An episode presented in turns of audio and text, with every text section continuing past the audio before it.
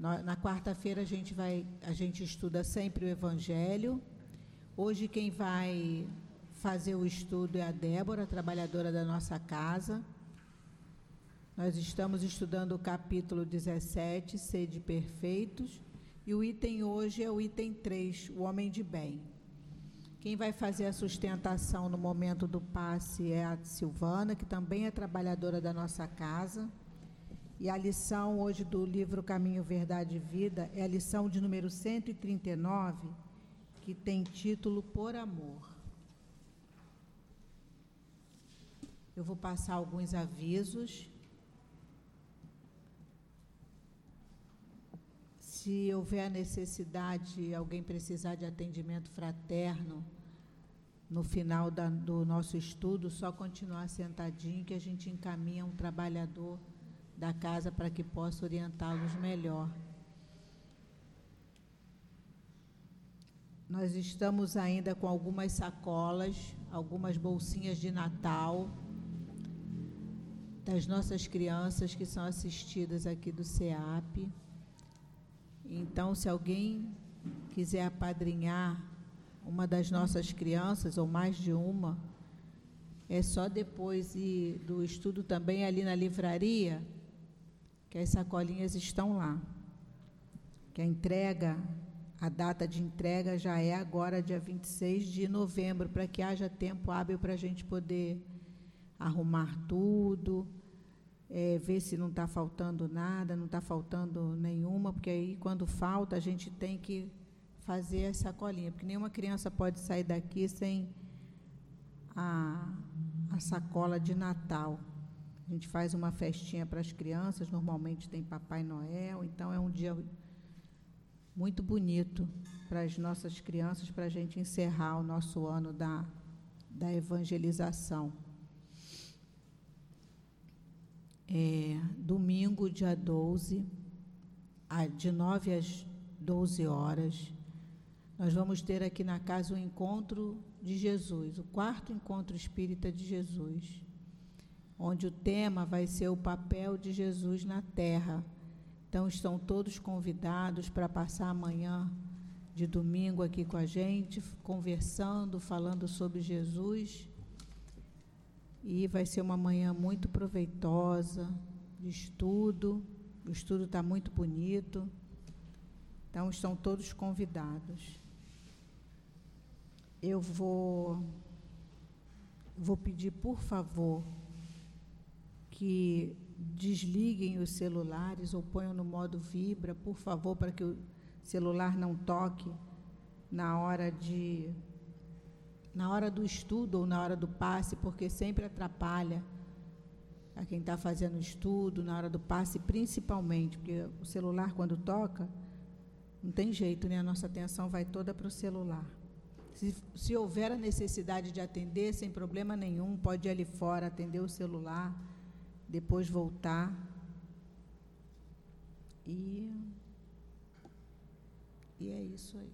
Eu vou fazer a leitura do nosso do nosso livro Caminho, Verdade e Vida, que depois no momento do passe a Silvana vai fazer a sustentação. E Emmanuel nos traz um versículo do Evangelho de João. Cegou-lhe os olhos e endureceu-lhes o coração a fim de que não vejam com os olhos e compreendam no coração e se convertam, e eu os cure. João capítulo 12, versículo 40. Os planos mais humildes da natureza revelam a providência divina em soberana expressão de desvelo e amor.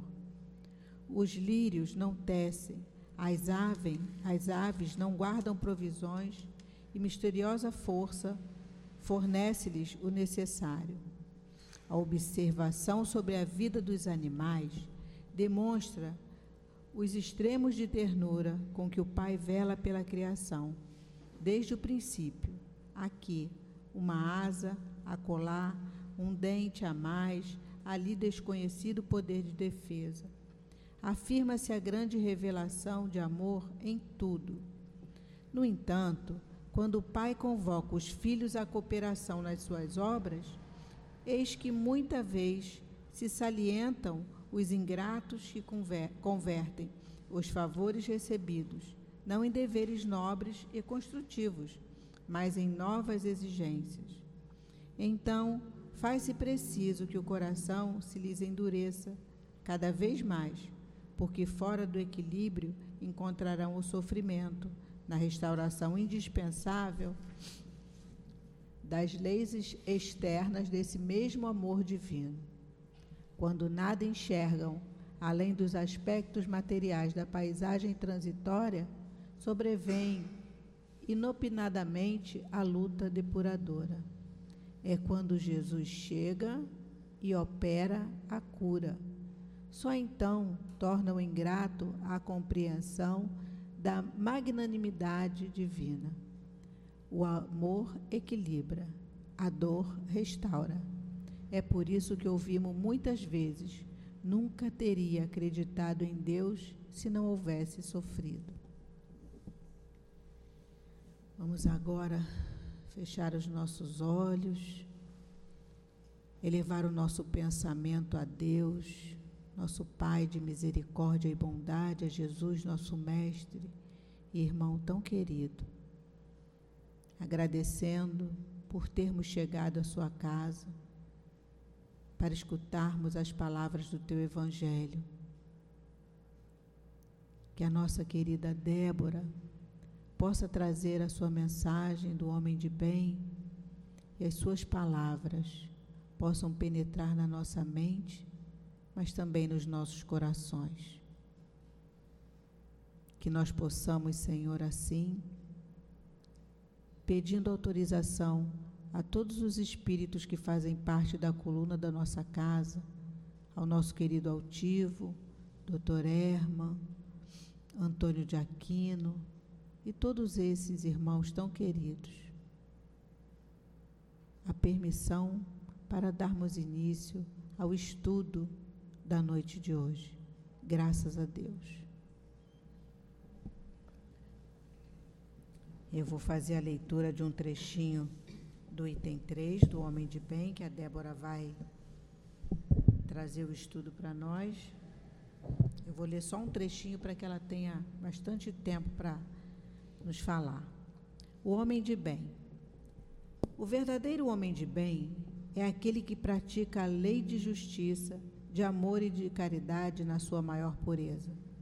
Se ele interroga sua consciência sobre seus próprios atos, pergunta se não violou essa lei, se não praticou o mal, se fez todo o bem que podia, se desperdiçou voluntariamente uma ocasião de ser útil, se ninguém tem do que se queixar dele Pergunta, enfim, se fez aos outros tudo o que desejava que os outros fizessem por ele. Eu vou passar a palavra agora para Débora, vai até 10 para as 8. Tá, Débora? Bom estudo.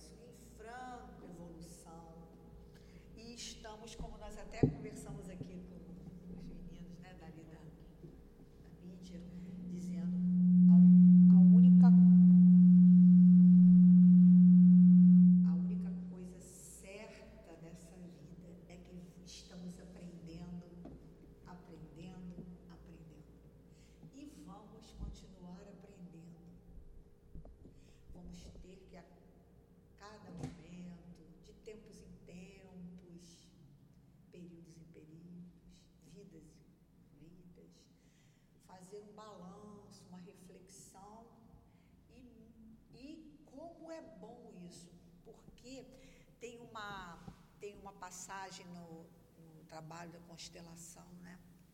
De um grande sábio que elaborou, vivenciando através da prática, ele foi percebendo os padrões humanos, sociais, uma outra. Ele diz assim: o imperfeito tem força. E eu fiquei pensando, o que, que quer dizer isso? Só o imperfeito tem força. Aí eu pensei, se você falar assim, estou pronto, você está pronto, a gente entra em estado de relaxamento até corporal. Estou pronto. O que nos dá força, o que nos move nessa vida, nesse, nesse vasto universo, é a possibilidade de estar se aprontando, se preparando. Se está pronto, você deita, não levanta mais. E não estamos, a grande verdade é que nós estamos né, espíritos imortais. O conhecimento a gente já sabe que é infinito, porque se Deus continua criando, é o infinito, né? dentro da eternidade, antes, né? E continua criando, o, nós vamos ter que acompanhar esse fluxo. É a única verdade. Vamos aprender, aprender, aprender, aprender coisas mais complexas, desenvolver corpos mais complexos, para que a gente possa desempenhar né, as nossas funções, tanto físicas, intelectuais, espirituais, ao longo de vários corpos, de vários planetas, de várias galáxias. Isso é lindo.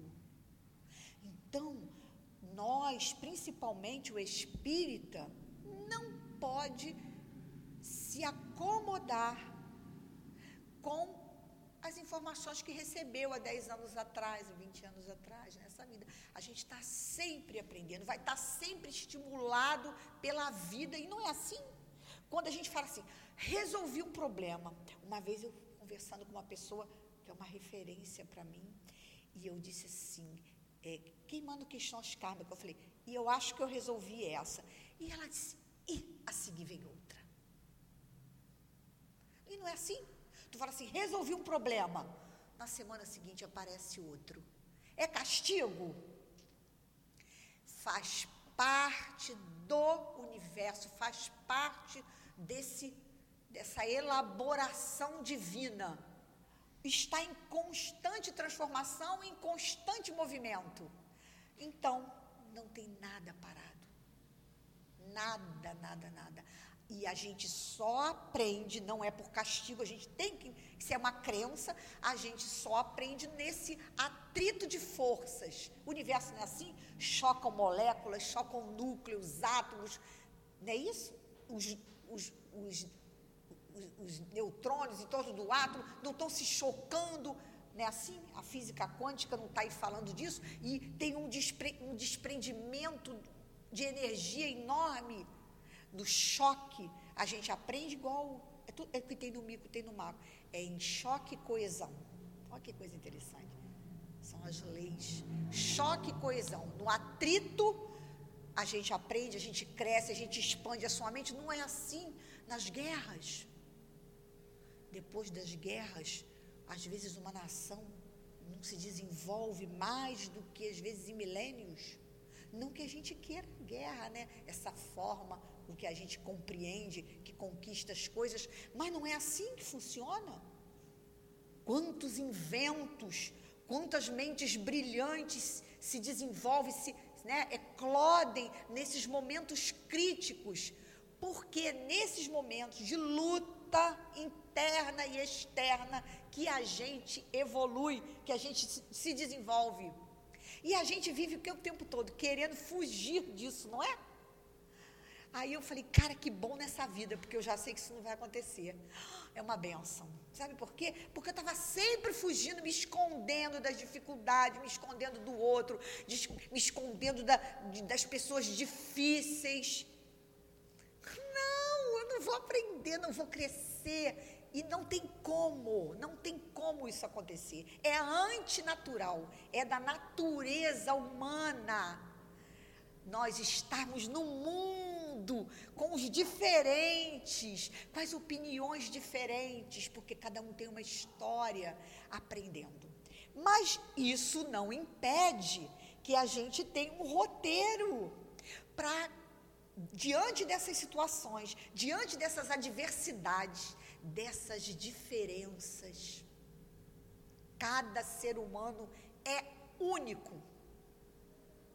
Porque tem experiências diferentes, teve trajetórias diferentes, experimentou corpos, vidas, planetas, seja o que for, inúmeras, inúmeras situações, inúmeros palcos foram montados com personagens para que ele pudesse só o quê? Olha a nossa distorção da vida. Evoluir. E a gente acha que é negativo isso. Todo um cenário foi criado. Aqui, esse cenário, CEAP, a nossa família, um cenário criado com as mais variadas mentes, com as mais variadas individualidades, ondas mentais, de acordo com as suas histórias, com seus sistemas de crenças, com as suas conquistas, com as suas dificuldades, num mesmo palco, às vezes, na família.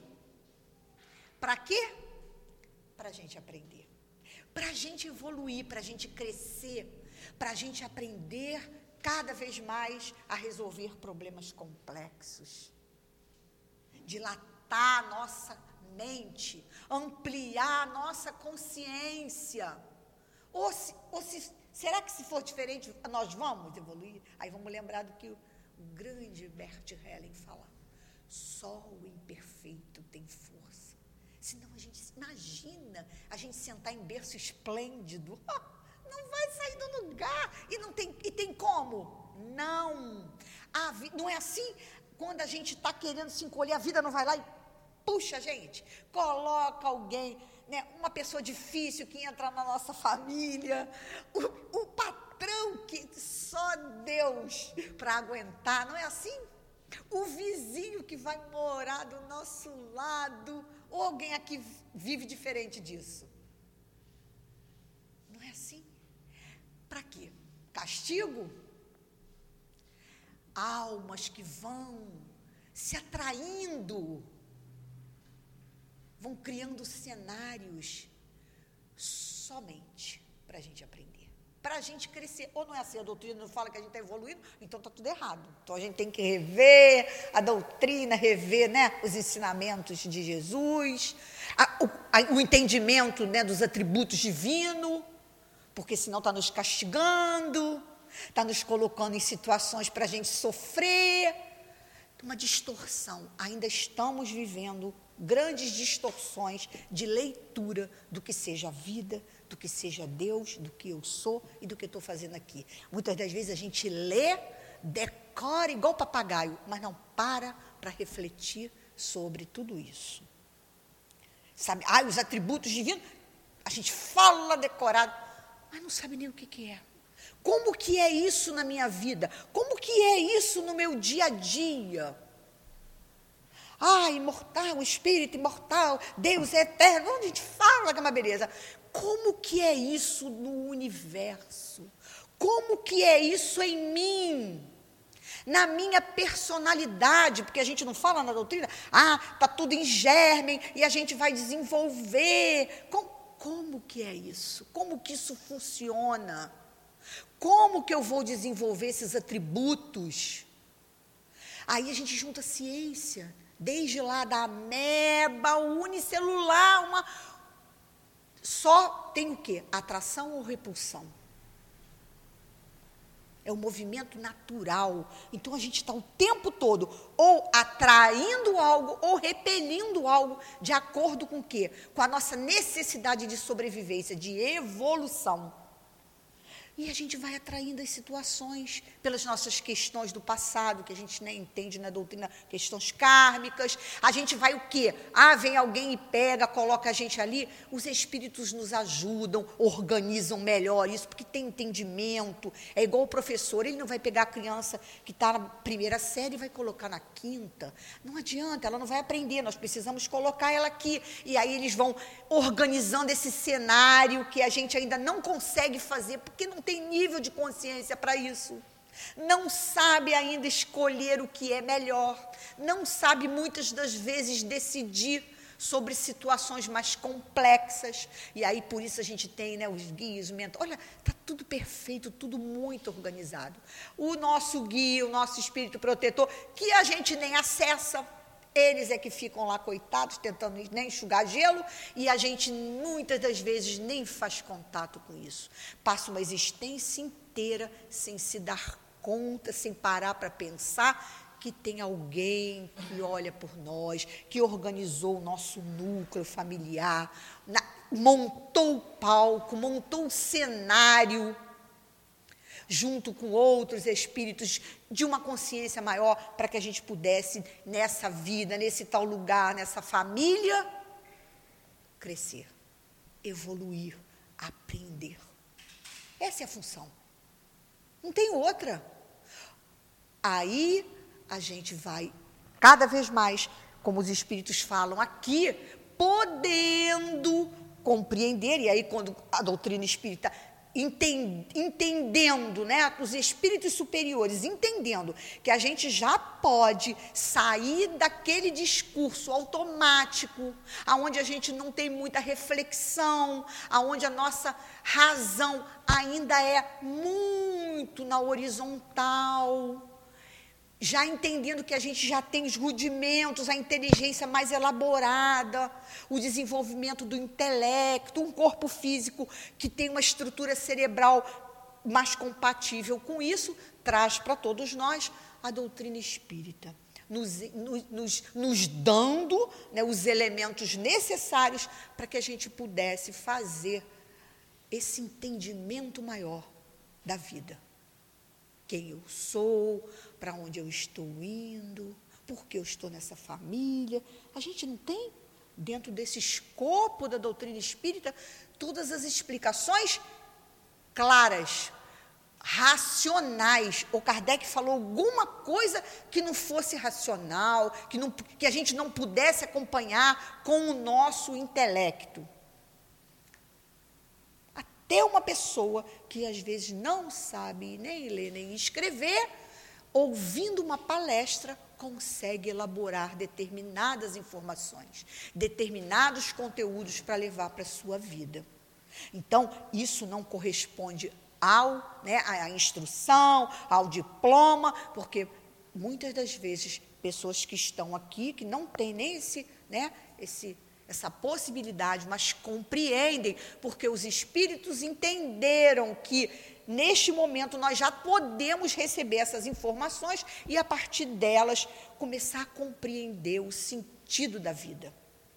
Então, a doutrina traz essa possibilidade para todos nós de entendermos o sentido da vida. E dá, né, como aqui a gente vai ver hoje nesse capítulo, capítulo é, 17, sede, é, o capítulo de sede perfeita, o homem de bem. Então, ainda dá para todos nós esse modelo esse modelo de homem que, dentro dessa sociedade tão heterogênea, de mentes, com cada um com experiências das mais diversas. O planeta Terra é pequenininho, mas a diversidade é enorme. Não é? Países, povos, religiões, a doutrina espírita, ela já dá para todos nós, né, através de Jesus, é, é como se fosse o resumo das leis divinas. E trazendo esse conteúdo, já diz para a gente mais ou menos assim: com eles vocês já podem riscar o chão e caminhar no sentido de melhorar, de evoluir, de compreender melhor o sentido da vida. Para a gente diminuir o tanto de encarna, desencarna, reencarna, num automatismo, numa inconsciência muito grande ainda. A maioria de nós vive numa grande inconsciência. Não se pergunta às vezes, eu falo por mim, falo por vocês, não falo por mim. Quanto tempo para levar para pensar assim? por que, que eu estou nessa família? Mas não para falar, porque fulano é isso, porque é isso, porque é aquilo, porque entrou, porque veio para prejudicar, porque veio para isso, para eu sofrer. Não, por que, que eu estou nessa família? Por que, que eu estou nessa estrutura familiar, com essas pessoas, cada uma, né? Cada uma pensando de uma forma. É para brigar com todo mundo? É só para pagar a dívida? É só para ser castigado? Não é para a gente aprender, é para a gente criar uma flexibilidade mental, espiritual.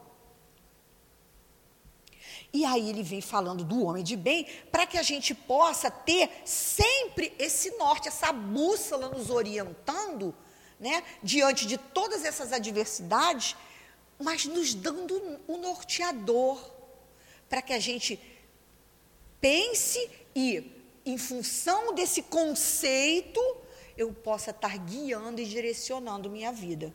Porque o que Jesus falou, ele falou, mas é lógico que foi preciso, né, e a gente teve isso, um, uma, né, uma, um dissecamento mais desses conceitos que ele falou, mas que ainda, pela própria evolução, pelo próprio desenvolvimento intelectual, pela própria ciência, a gente ia precisar depois né, é, parar, analisar, refletir. Isso é, é, é, na vida, não é na escola, não é assim? A gente vai fala de determinadas matérias, né? E aí a gente vai dissecar cada uma delas a cada ano, o que dá para a gente entender, o que dá para a gente fazer com aquilo. E, e, a doutrina espírita a mesma coisa. E aí ele vai falar que nome de bem, como a Mônica leu, só para a gente começar, né, né dentro de, desse, desse entendimento do, do Evangelho, que é o código de conduta moral então, o Evangelho já traz para todos nós né, a, a bússola. Ele já traz esse chão, além da bússola, esse chão firme em que, se eu trilhar ele, eu com certeza vou sair muito melhor do que eu cheguei. Com mais, o que, que, é muito melhor? É com mais diplomas? É com mais dinheiro? Não, é com mais entendimento, com mais consciência. A inteligência é um atributo da consciência. A inteligência não é tudo. Nós somos tem, tem, tem escopo espiritual, que é o nível da consciência, que é o espírito. A consciência, a gente vai o quê? Com ela, a gente vai desen, desenvolvendo nas vidas a inteligência, que é um dos atributos dela, tá? Então ela não é tudo, mas a gente, ela nos dá o quê? A possibilidade de compreender isso tudo que nós estamos vivendo e dar sentido à nossa vida. Ela nos ajuda a, a entender o sentido da vida. E aí ele vai falar aqui. O homem de bem, como a Mônica falou, vou ler só esse pedacinho de novo para a gente entender. E, ele, e logo no final, antes, antes da gente começar, mas faz sentido, e ele vai dizer tudo que a gente vai ler aqui, e ele vai dizer no final, para a gente ficar sempre com isso em mente. O que acabamos de expor, o que nós vamos estudar, falar, refletir sobre isso, porque daria aqui né, um ano de estudo, mas de qualquer forma a gente já tem aqui é, o chão para pisar e seguro para caminhar, e diz: o que acabamos de expor não é a enumeração completa de todas as qualidades que distinguem o homem de bem. Mas todo aquele que se esforça, esforço, ele não está pedindo, né? Que nós acord, né, do, possamos dormir de um jeito e acordamos perfeito. Não. É esforço. Esforço dentro de quê? Desse escopo da vida que a gente está vivendo. Dentro dessa família, dentro desse país, dentro desse planeta. Aí ele diz: Mas todo aquele que se esforça para possuir as que foram citadas, está no caminho que conduz a todas as outras. Então, a gente sabe que é o infinito. Se o infinito, aqui não, né, não contém todos os atributos da alma humana, do espírito. Tem muito mais. Tem muito mais sentidos que nós vamos dizer. Os espíritos já nos falam isso. O sexto sentido que a gente ainda nem, né, está ainda, está ali, né, bebezinho, é um deles, mas temos muitos outros sentidos para que a gente possa abarcar toda essa grandeza, esse infinito, é os atributos divinos. Mas o que cabe a cada um de nós dentro das nossas experiências é são esses aqui que nós vamos começar a entender agora. Aí ele fala lá, então vamos lá. Então a gente já sabe que ali é, é o parcial, é o que cabe a cada um de nós, espíritos que orbitam no planeta Terra. Não é isso? Não, não, a gente cansa de falar, ah, um planeta de provas e expiações. Aí o outro, ah, não, já está em regeneração. Não importa, importa é que aqui é a grande sala de aula. Cada um está aprendendo de uma forma, cada um está experimentando de uma forma, sempre com o intuito de evoluir, sempre nos colocando na hora que já temos condições de, de passar por aquelas situações para a gente tirar e extrair o melhor, o néctar. É sempre assim. Aí ele vai falar aqui, né? O verdadeiro homem de bem é aquele que pratica a lei de justiça, amor e de caridade. Aí vamos pensar. Justiça, né? Justiça, ainda estamos longe de entender a justiça divina. A justiça que a gente tem, a justiça dos homens, a gente ainda também não sabe nem o que é isso às vezes, não é? Cada povo tem ainda sua, seu, seu código de justiça. Olha quanta coisa a gente tem para pensar e refletir, quanta coisa a gente tem para aprender. Justiça, a gente ainda tá, faz lei, né? Faz lei, tira lei, bota lei, faz lei, aumenta lei, bota lei, cada país tem a sua justiça. A gente, não é isso? De acordo com o quê? Com aquele núcleo que está ali reencarnado, que compartilha quase das mesmas ideias. Ou não é assim? Até nos bairros eu não sabia disso. De acordo com cada bairro, tem uma. É um tipo de que a gente chama de vara, um tipo de. de, de é, como é que eu posso para falar para você? É um de onda mental. Cada bairro, você vê que você vai em um determinado bairro, você se sente mal, às vezes não quer ficar. Não é isso? Se viaja, vai para uma cidade, você fica bem, outra você passa mal. Não é assim? Tem a coisa, tem as nossas questões kármicas, mas mais do que isso, são as ondas daquele grupo. Não é assim, não é assim na casa espírita? A gente tem que sempre pensar. Eu, eu quando está muito confuso eu entender, eu vou lá para o micro. Não é assim na casa espírita? Tem casa espírita que a gente fala, nossa, maravilhosa. Não gosto. Chego lá, ai, não, não é aqui. Não é assim. Ah, chega, ah, é nessa aqui. Lógico que tem a coluna de espíritos que sustenta, mas tem o que também? As nossas mentes vibrando, emanando ondas de pensamento, matéria em movimento, interferindo umas nas outras. Aí eu chego em determinados bairros, não gosto, me sinto mal, fico doido para ir embora. Não é assim? Então, de acordo com os núcleos, as situações, as experiências são diferentes. Os espíritos comungam de ideias meio que parecidas, não tem como. Uma vez eu estava vendo essa questão do, lá do Oriente, lá, enfim, guerra, guerra, guerra, aquela, aquela coisa que a gente já conhece. E aí eu falei assim, por, por que, que esses eu, eu, perguntando, por que, que os espíritos não pegam e para reencarnar o povo que fica brigando ali no, no automático, né? Nasce, renasce, nasce, renasce, brigando, lutando, nasce, renasce, brigando, lutando. Porque não pega cada um, bota cada um num ponto do planeta para ver se dissolve, dilui, né? Vamos pensar assim, né? Por que, que não faz isso? Bota lá, pulveriza. Porque eles voltam. É vibração. Eles nascem aqui, daqui a pouco estão lá. Tem um amigo meu que ele, o filho dele com 18 anos, começou a estudar as religiões, né? O Islã, enfim. E ele foi para lá. Será que não é um caso desse? Da gente pegar e os espíritos às vezes né, tiram daquilo para quebrar esse ciclo vicioso, aonde a mente está né, num pensamento quase que automático. Tira numa tentativa né, de ajudar, e aí daqui a pouco o que, que faz? Olha, o toroide de vibração pum, volta para lá. Então, o que a gente precisa não é tirar do lugar, a gente precisa é ter consciência do que é a vida, do que é o planeta Terra. O planeta Terra é uma instância nesse universo infinito.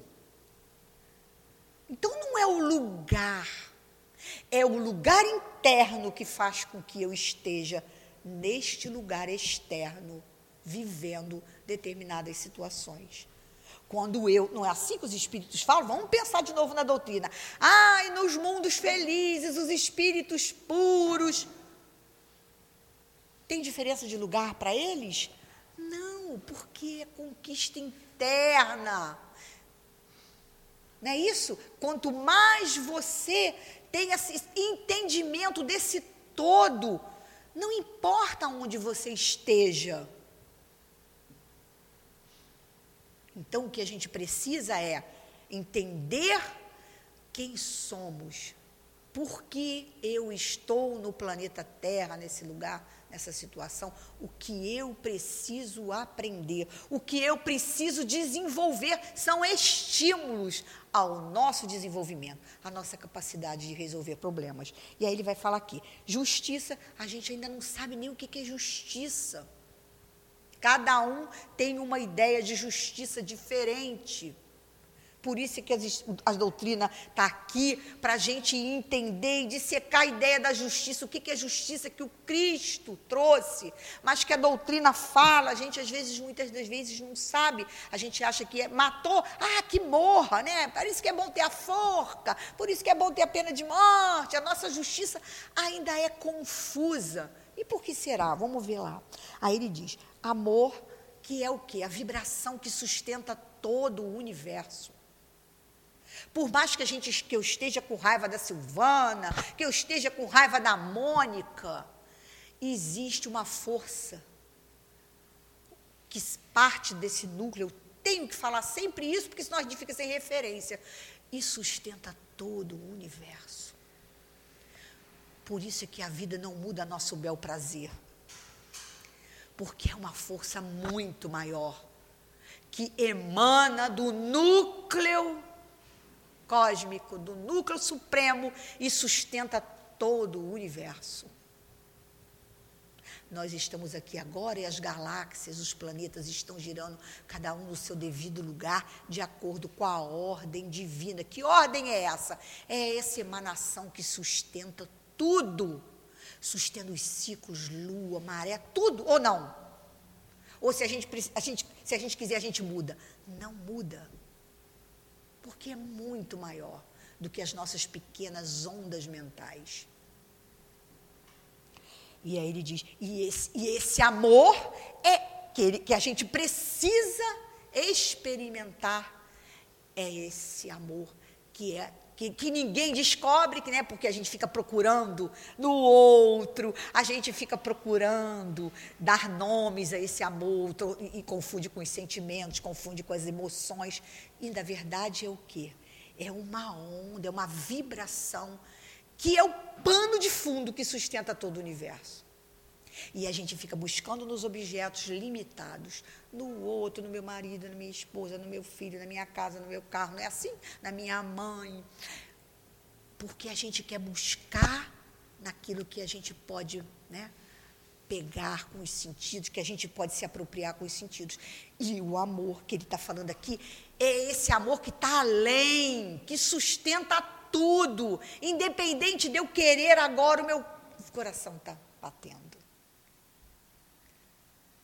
É uma onda de ordem, de grandeza, que a gente não consegue qualificar. Está longe de entender.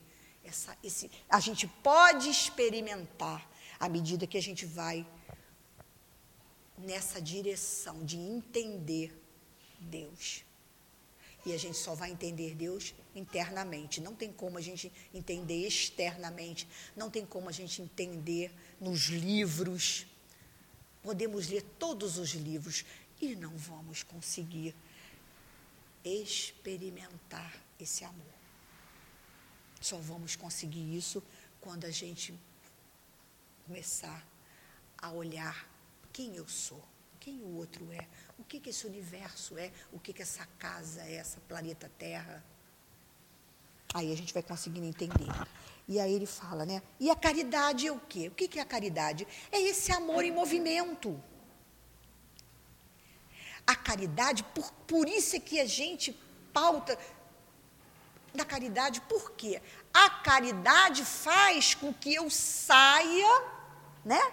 Eu saia da referência de que eu sou o centro do mundo e eu comece a olhar e mergulhar em toda essa criação, nos seres, não é assim? A caridade é quando eu desloco a minha atenção do meu centro de gravidade para eu olhar o outro, que é a minha semelhança. Porque eu não posso me ver, mas eu, quando olho o outro, posso me ver. Porque o outro também tem tudo que eu tenho. E só nesse trabalho, nessa, nessa, nesse desdobramento de compreender que tudo isso faz parte de Deus. Então, se eu quero conhecer Deus, eu olho para mim, não é assim? Tem o trabalho interno e tem o trabalho externo. Não tem como. Não tem como eu, né, eu, eu ler todos os livros, eu meditar dia e noite, fazer o trabalho interno, se eu não faço o trabalho externo. Qual é o trabalho externo? É estar aqui neste planeta, que ora nos serve de morada, expressando Deus, fazendo a sua vontade, sendo o instrumento dessas ondas que vão sendo emitidas em, em, consciências maiores e a gente vai podendo expressar isso. Eu só consigo expressar. Então a gente tem dois trabalhos, o interno e o externo. Por isso é que os espíritos nos cansam de falar: sem trabalho no bem, sem caridade, que é o amor em movimento, eu não consigo experimentar Deus, porque Deus age através do quê? Do próprio homem, não é assim? Eu não vou pegar, não vou tocar, mas eu sinto, porque quando eu saio e faço o movimento, o trabalho externo, eu começo a entrar nessa onda. Toco, às vezes, uma vez na vida, nessas ondas que estão servindo de pano de fundo, que mesmo que eu não saiba, mesmo que eu não me dê conta, mesmo que eu não sinta um minuto, sustenta toda a vida, sustenta cada célula do meu corpo, cada árvore, cada floresta, cada maré, cada. Está ali sustentando tudo numa ordem perfeita. E eu, quando eu começo a olhar essa obra como uma expressão dele, atuar, transformar, eu começo a perceber com a minha pequena mente, com as minhas poucas emanações mentais, que às vezes, hum, pequenininha, eu começo a entrar nessa grandiosa, né, nesse grandioso fluxo de amor. A caridade nos proporciona isso. Aí ele vai falar aqui. Então a gente tem o trabalho interno e externo, né? E aí ele diz: o autoconhecimento que ele fala aqui. Se ele interroga a sua consciência sobre os seus próprios atos, que já é o trabalho interno, pergunta se não violou essa lei de amor, justiça e caridade. Se não praticou o mal, se fez todo o bem que podia. E ainda tem isso, é o bem que a gente já consegue fazer. É sempre proporcional ao nosso nível de entendimento. Não nos é cobrado nada que a gente já não possa fazer. Aí ele diz: se desperdiçou, olha só que interessante, voluntariamente uma ocasião de ser útil. O que, que ele está dizendo com isso? Que eu sei que eu poderia fazer aquilo para Mônica e eu não fiz. Aquilo que eu já tenho consciência. Não pede nada que não esteja no escopo do nosso entendimento. Se ninguém tem de se queixar dele, pergunta em fins, se fez aos outros, olha aí, já deu, vai dando para a gente sempre a noção, sempre o caminho, se fez aos outros o que desejava que os outros fizessem por ele. Foi isso que Jesus falou? Isso se resume toda na lei de justiça, amor e caridade. Eu gostaria de que, se eu fizesse alguma coisa de errado, me mandassem me matar, tirar a minha vida. Eu gostaria, ou eu gostaria que alguém chegasse, conversasse comigo, procurasse me orientar. É lógico que a gente sabe que a gente primeiro chega, conversa com a pessoa, depois a gente fala para ela das consequências. Primeiro a gente fala, fala ah, isso que você fez não foi legal. Depois a gente fala para isso que você não fez foi legal, isso pode causar isso, isso isso. E depois a gente. Depois aí a gente toma as devidas providências, não é assim na vida? Deveria ser. Primeiro a gente fala para o outro. Depois a gente dá a ele a ideia de que aquilo acarreta em algo. E aí depois, vem, como diz outro, vem a polícia e nos leva. Né? Então a gente tem essa, essa, essa noção ainda de que tem, tem, um, tem uma trajetória a ser seguida. Aí ele vai falar aqui: tem fé em Deus, em sua bondade, em sua justiça. E ainda tem mais isso. Se eu estou nessa família, se eu estou nesse planeta, às vezes eu falo, caramba, vim reencarnar. Que momentozinho crítico que a gente está vivendo, não é? Deus do céu, a cidade do Rio de Janeiro, tão linda, e passando tantas dificuldades, todo o planeta, não é só nossa cidade. E aí eu falo, caramba, que momentozinho que me botaram para reen, reencarnar. O, o melhor momento, porque é o momento para eu sair da zona de conforto que de repente eu fiz em muitas vidas. E agora eu estou sendo, né? É aquela coisa, puxando debaixo da cama, vem. Por quê? Para a gente aprender. Chega uma hora que nós temos que tomar decisões. E agora a gente já tem a doutrina espírita. Agora a gente já não precisa mais chegar e matar e dar tiro. Não, agora nós já podemos usar, a gente já tem até psicologia, né? Fala, pô, psicologia está aí para. Até pouco tempo, criança não tinha alma, depois criança não entendia nada. Eu me lembro que na fase da minha mãe, na, na época da minha mãe, assim, não está ouvindo, não. Pode falar, não é assim? As crianças falavam coisas, às vezes, inapropriadas, com decisões coisas que as crianças não precisariam ouvir. Não, ele não está ouvindo, não. Aí a gente vai, porque era surdo. Porque a gente achava que não, né, não, não tinha consciência, porque isso traz daquilo lá. Não, as crianças não têm alma. Então, quanta coisa a gente já evoluiu, quanta coisa a gente já está podendo compreender com isso tudo, né? Então, a gente, se a gente já está podendo compreender, a gente já precisa o que então? tomar decisões mais assertivas. Não adianta a gente chegar, se eu não, não gostei do que a Silvana falou para mim, não adianta eu gritar com ela e brigar com ela. E também não adianta eu chegar e não vou falar mais com ela. Não sou, como as crianças faziam, meu filho falava, eu não sou mais amigo do, era do amiguinho dele, Sal, não sou mais amigo do Sal. Ele só falava isso quando ele brigava com o amiguinho. Mamãe, eu não sou mais amigo do Sal. Mas por quê? No dia seguinte estava brincando de novo. Eu, eu, eu já posso, munida de um, de, de, de, uma, de um entendimento do sentido da vida, chegar para a Silvana, dar um abraço na Silvana e falar: Silvana, eu gosto tanto de você, você é uma trabalhadora do bem, você já está aqui num esforço tão grande. Né?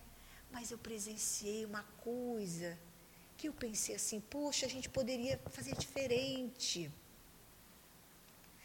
Você já tem um coração tão amoroso. Né? Eu me lembro de uma, de uma pessoa que é uma referência, eu sempre vou falar dela, que ela diz assim, quando você estiver com raiva, não eduque seu filho, porque você não vai educar. Não fale nada. Se acalme, Faça uma prece, né? A Argentina vai falar, faça uma prece, evoque os espíritos, evoque o guia, que a gente às vezes não chama ele hora nenhuma. E ele está doido para nos inspirar, porque ele já viveu isso tudo, já sabe como funciona, como não funciona. Porque não vai botar um guia para gente, né? Que, que já não tem uma experiência. Senão não tem sentido. Vamos pensar, ele já sabe, é mais assertivo. Ele não vai reagir, nem vai se encolher e não falar nada. Ele vai dizer: meu amor, vamos fazer assim, ainda vai inspirar a gente como fazer. Então, a gente está vendo que cada vez que a gente vai podendo viver situações novas com a doutrina, a gente vai podendo, junto com esses espíritos, construir esse verdadeiro homem de bem. Mas a gente tem que ter o trabalho interno e externo, como eu falo. Como ele fala aqui, né, e o nosso presidente também fala toda hora, precisamos meditar Precisamos fazer o trabalho interno, que é o quê? O que Santo Agostinho fazia toda noite. Pensar se alguém, se eu falei alguma coisa inapropriada para alguém, estou falando com as minhas palavras, né? Poxa, eu hoje não dei um abraço na Silvana, estava cheia de pressa. Ela, eu senti que ela estava aflita, mas eu não fui lá, não falei com ela. Aí manda, ô oh, meu amor, está tá precisando de alguma coisa, né? Se eu, se, eu, se, eu, se eu voluntariamente desperdicei uma ocasião de ser útil. Ah, eu falei lá no grupo da família, falei uma coisa que eu me arrependi tanto, né? Não vou mais fazer isso. Vai lá, fala com. A gente já. É o trabalho interno. Poxa, eu estou negligenciando essa situação na minha vida a vida está sinalizando para mim isso, que eu tenho que fazer isso, ou que eu tenho que trabalhar aqui, ou que eu tenho que estudar, ou que eu tenho que ser melhor, seja o que for, e eu estou negligenciando. E quando a gente faz essa reflexão e faz silêncio, porque meditar é fazer silêncio, para ouvir Deus, orar é conversar com Deus, meditar é ouvir. E eu sempre falo, se ele não vem, manda o secretário. Manda um guia, manda um espírito amigo, manda um espírito familiar. Alguém que já sabe, está careca, já passou por essa história e sabe como conduzir da melhor forma. E a gente faz o serviço interno ouvindo. Deus, que é dá, né? Para a gente ainda não consegue, não tem, como eu falei, a gente não tem ainda o sentido desenvolvido o sexto sentido, o sétimo, nós vamos ter outros sentidos para a gente poder, como Jesus falou, ser um com o Pai. Então a gente ainda tem isso, tem o guia, tem, tem, tem o, o diretor da Casa Espírita que nos ajuda, tem o trabalho, tem vários amigos invisíveis, tem aquele companheiro, nosso amigo, que pode nos ajudar. E aí eu lembrei que essa semana passada eu estava pensando assim, uma decisão para tomar, né? Aí eu pensei, ai Deus, faço ou não faço? Faço, sabe? Não sei se caso ou se compro uma bicicleta. Nossa, porque a gente não deveria nem fazer isso. Porque nós, o trabalho maior é a entrega. Entrega é não fazer nada. Entrega é a gente saber que tem algo maior que nos guia, ou não guia se nós estamos mergulhados nesse, nessas ondas de consciência suprema, tem alguém que. Estamos dentro dela. Tem alguém que sabe tudo, não é assim? Onipresente, onisciente. Eu não precisaria, os orientais falam isso, não, a gente tem que trabalhar a entrega. Mas a entrega não é ficar parado. A entrega é a gente entregar a nossa pequena mente ao Ser Supremo. Sem desejo. Ai, como é difícil, né? Eles dizem que a gente vive atolada de desejos. Eu quero carro, eu quero bicicleta, eu quero casar, eu quero ir ali, eu quero comer pizza. Não é assim? E a gente fica com a mente congestionada. A gente só deveria querer uma coisa: espelhar a consciência suprema, chegar a esse núcleo. Porque aí o que, que acontece? A nossa mente, pequena onda, faz paralelismo com a onda suprema. E aí eu sei o que fazer. Eu sei como agir. Eu sei o que escolher. Eu sei até o que pensar, o que falar, o que fazer. Quando fazer? Na hora que tiver que fazer. Paralelismo com essa mente suprema, Deus. Por isso é que eles dizem: quanto mais a gente pensa nela, menos desejos a gente tem. Aí eu estava lá, eu, teimando, já sei isso tudo, mas muitas das vezes me pego fazendo isso. E aí eu digo: volto, paro, apago tudo. É um exercício. Diz que quanto mais horas de voo, melhor. Entrega. E aí faço o quê? Olho aquele ponto daquele núcleo fecho os meus olhos e fico olhando aquele ponto da onde parte a emanação do Senhor. É só lá que eu quero ficar. E aí eu faço com isso que diminui o fluxo mental. Os desejos milhões. Não, porque se eu comprar branco, se eu comprar preto, não é assim? Vou comprar vermelho, mais abaixo, mais alto. Eu vou comprar uma casa de praia, vou comprar aquilo, vou comprar um sapato, vou comprar uma pizza. De... Não é assim? Tempo todo a gente só vai mudando de desejo. Sabe o que, que são os desejos que eles falam? Alimento da mente. Olha que coisa interessante. Eles dizem que é o devorador da nossa mente. E não é assim? Quanto mais tu quer, mais aflito você fica. E mais você quer, é um, é, é uma, é, uma, é, um, é um looping, é um furacão. Os nossos desejos. Tem, eu fico pensando meses sobre essas coisas que eu escuto. Os desejos são é o alimento da nossa mente. E a gente precisa o quê? Acalmar essa mente, limpar o máximo possível, porque nossas ondas têm que fazer paralelismo com a onda divina que só quer uma única coisa. Eles dizem que a gente quer muitas coisas, mas só pode fazer uma de cada vez. Não é assim? Não. Meu marido dizia assim: não, eu leio, passo a receita do que a pessoa está falando e ainda escuto o que ele está falando. Não tá. Ih, falava isso direto. Não tá. O cérebro só faz uma única coisa de cada vez. Eu fecho abro aqui um pedaço, fica uma coxa de retalho. Aí eu olho para aqui, eu olho para o celular, volto para cá. Um picote de várias coisas, porque o cérebro só pode fazer uma coisa de cada vez.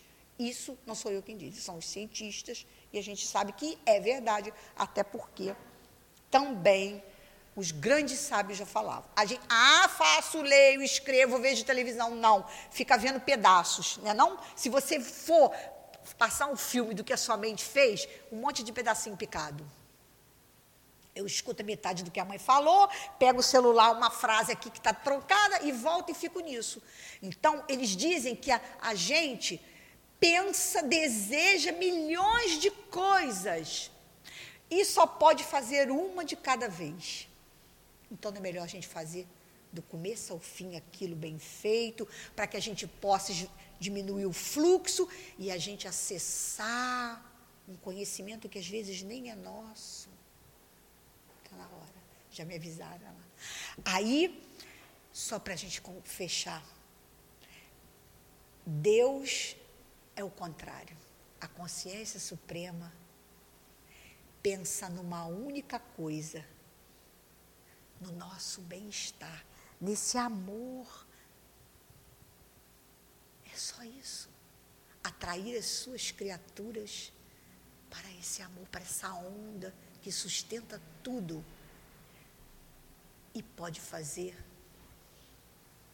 tudo ao mesmo tempo, ou não é? Porque nós estamos mergulhados dentro dela. E ele diz: o homem sábio deveria só querer uma única coisa porque se você quiser uma única coisa, você conseguirá tudo. Não foi assim que Jesus falou? Eu sou um com o Pai. Eu só quero o Senhor. Mais nada, eu não desejo mais nada, a não ser chegar nessas vibrações que estão sustentando todas as nossas vidas todas as galáxias, todos os planetas, todas as mentes, as mais conturbadas, as mais confusas, as mais aflitas, recebem também essas vibrações o tempo todo. Mas a gente precisa, como nosso guia, parar, desejar menos, porque ele sabe tudo que a gente precisa, ou não sabe. Senão a gente tem que rever os atributos divinos, tem que rever as nossas crenças. Ele sabe tudo. Por que, que ele sabe tudo? Porque eu estou, como Leão Denis fala, orbitando em torno da unidade, sustentada na minha pequena mente pelo hálito divino, vibração, onda. E eu, quando eu só quero Ele, eu começo a espelhar a, a consciência, ela é a única, é, é a função dela espelhar Deus. Nunca esqueçam isso. A nossa, o nosso destino é ser Deus? Não tem como. É ser Jesus? Espelhar Deus. Para eu espelhar, já pensou em espelhar alguma coisa? E tem que estar tá cristalina, não tem? A lua só reflete o lago quando ele está o quê? Paradinho. É assim que precisamos para chegar, como nos foi dito, né, no verdadeiro homem de bem. Só nesse parágrafo a gente já tem resumido toda a lei, como ele fala, de amor, de justiça e de caridade. E nós temos com isso, né? a certeza do nosso caminho na direção de Deus. Trabalho interno e trabalho externo. Trabalho externo é o trabalho no bem, é usar a nossa força, o nosso intelecto, o nosso conhecimento para poder espelhar Deus.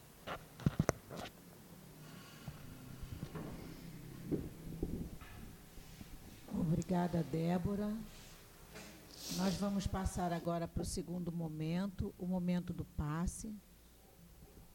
Eu vou pedir aos médios, por favor, que se coloquem.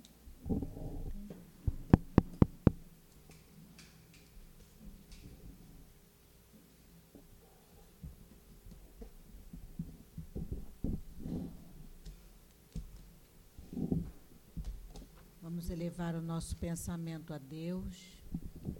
Vocês que também já receberam o passe ali na sala do tratamento, gente, a gente não pode esquecer que o tratamento continua aqui no salão. Então vamos fechar os nossos olhos, pedir ao grande médico Jesus, a esses espíritos amorosos que prepararam todo esse ambiente para receber a cada um de nós, que possam, através dos nossos médios, derramar os fluidos necessários para o nosso refazimento, para o nosso fortalecimento e para a nossa cura, que aqui na tua casa, Senhor, viemos buscar. Que nós possamos, em nome de Jesus, em nome de Deus Pai misericordioso, darmos início ao trabalho dos passos Graças a Deus. Que Deus abençoe esse momento.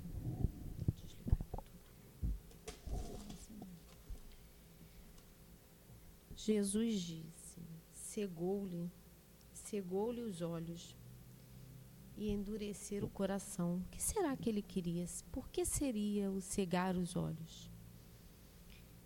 A gente precisa entender que o cegar os olhos é fazer com que a gente não enxergasse o tanto que a gente necessitaria vivenciar, né? Porque se a gente passar por aquilo que a gente precisa passar, né? E, e não achar que aquilo é um sofrimento, uma dor grande que a gente não consiga, a gente vai passar e a gente vai ter a força e a superação necessária, porque ele não desampara ninguém. Então é dessa forma que eu penso assim. Por que, que a gente se preocupa?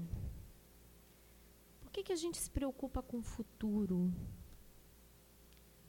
Será que a gente crê realmente no Pai?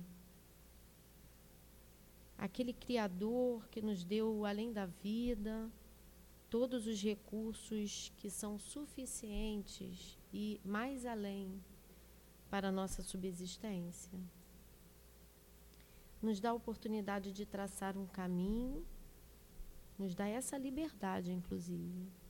Muitas vezes a gente vai e a gente é amparado sem perceber por, pelos espíritos que ele também nos envia para nos auxiliar dá para perceber quanto amparo a gente tem, né? E quando erramos, nos, desviamos muitas vezes dos caminhos assim que deveríamos seguir, caminho mais certo, mais correto, ele nos dá a possibilidade do caminho, de retomar o caminho, de experimentar uma nova existência né, para tentar trilhar o que a gente deveria ter feito. Ele não dá uma oportunidade, ele dá duas, três, quantas a gente necessitar. Isso tudo, gente, é por amor. Aí a gente vai pensar assim: ah, mas eu sofro tanto, né? A gente está no mundo de que a gente vê tanto sofrimento né? E, e a gente acha que isso é injustiça. Se a gente fosse acreditar numa coisa dessa, a gente não, não perceberia, né? Como Deus é perfeito. É, a gente vê no outro o sofrimento do outro e a gente se tocar, se doer pela dor do outro. Né? É a grande oportunidade da redenção né? quando a gente se compraz da dor do outro, quando a gente tenta modificar um pouco. Isso tudo é por amor. Né? Deus nos dá a oportunidade de vir e refazer. Então a gente tem que tentar enxergar que o sofrimento né, é um, um pequeno período da gente poder aprender. Né? E só vai depender da gente o tempo de duração desse sofrimento. Né? Que a gente possa tentar seguir e trilhar um caminho diferente, que não seja o da dor. Que assim seja. Eu vou fazer agora a leitura da mensagem do plano espiritual. Amados, que Deus tenha misericórdia de cada ser desencarnado e encarnado. Busquem a Deus, pedindo sempre permissão para as realizações do trabalho de buscar o pão, que é o alimento do corpo. Mas primeiro, busquem a Deus, pedindo permissão nos trabalhos onde encontram os alimentos da alma, o alimento do espírito. Deus, com sua bondade e misericórdia, está sempre enviando irmãos ceareiros, trabalhadores do Cristo, para ajudar a socorrer vocês, a nós a todos. Digo mais, falo da humanidade sofredora, porque grande parte desse sofrimento, em meio a vocês, é por causa dos homens que fingem não conhecer a Deus, que ignoram a sabedoria divina, que conhecem, mas não, fingem não o conhecer por conta da vaidade, do orgulho, do pecado avassalador e aí entra o mal, que destrói as nações. Muitos realmente não conhecem a Deus, o seu amor, a sua doçura, por falta de percepção, de entendimento dessas palavras. Deus, Pai de amor e de misericórdia. Meus amados, meus irmãos, lembrem-se que Deus existe e que temos um guia modelo a seguir, o Mestre Jesus. Quando os homens passarem a admirar ao seu redor a beleza das folhas ao balançarem com o tocar dos ventos, do orvalho que em gotículas cai sobre o capim e sobre o telhado pela manhã e à noite ao relento, a natureza. Então terão a certeza de que Deus está ali presente. Presente no ar que respiramos, na água que bebemos, no clarear do dia, no sol que brilha pela manhã e também no entardecer.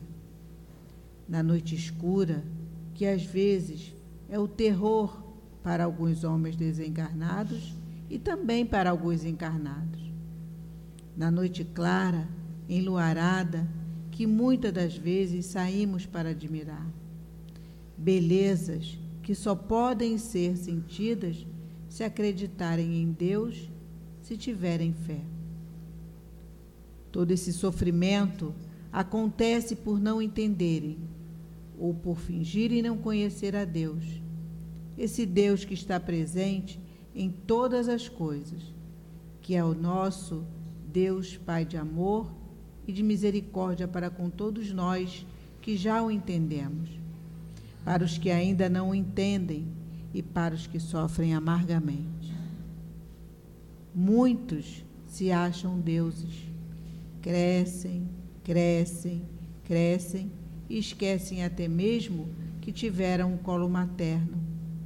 Esquecem do leite de que se alimentaram em seus primeiros dias, semanas, meses, anos de suas vidas. Então tornam-se esses malfeitores que estão destruindo nações, aterrorizando pobres criaturas que no momento de pedir ajuda ao Mestre Jesus, lamentam e esquecem até mesmo que Ele, o Cristo, existe para ajudá-los. Ah, meus amados, orem, busquem a presença do nosso Senhor Jesus. Tenham fé e sejam pacientes. Não esqueçam, peçam por esses homens que um dia se alimentaram do leite materno. Peçam que eles lembrem do amor de Deus, do amor do Mestre Jesus. Peçam que eles lembrem que tiveram mãe e que receberam muito amor dessas mulheres. Mães que são pobres e sofredoras, mas que lembravam de Deus e rogavam ao Mestre Jesus pelo seu lar, pela sua família. Hoje, esses que um dia tiveram sua família, sua mãezinha intercedendo por eles, educando-os com muito amor, deixando, às vezes, de comer para torná-los homens de posses, de bem, para chegarem ao topo e dirigirem uma nação com o intuito de organização, de amar, de ensinar a amar de ensinar a crescer e a educar. São esses homens que esqueceram o lar que tiveram, esqueceram suas origens, suas famílias, esqueceram o que é amor, porque estão no topo, no comando do mundo e o pior, esqueceram de Deus. Meus amados, façam preces por esses homens que hoje são malfeitores entre as nações. Estejam atentos, sejam vigilantes e sigam firmes em seus objetivos. Jesus e Kardec sempre. Nós estamos juntos, auxiliando a vocês e amparando-os em todas as circunstâncias. Paz a todos, um trabalhador do Cristo. Obrigado, Senhor, pelas tuas palavras, pelos teus ensinamentos trazidos nessa noite.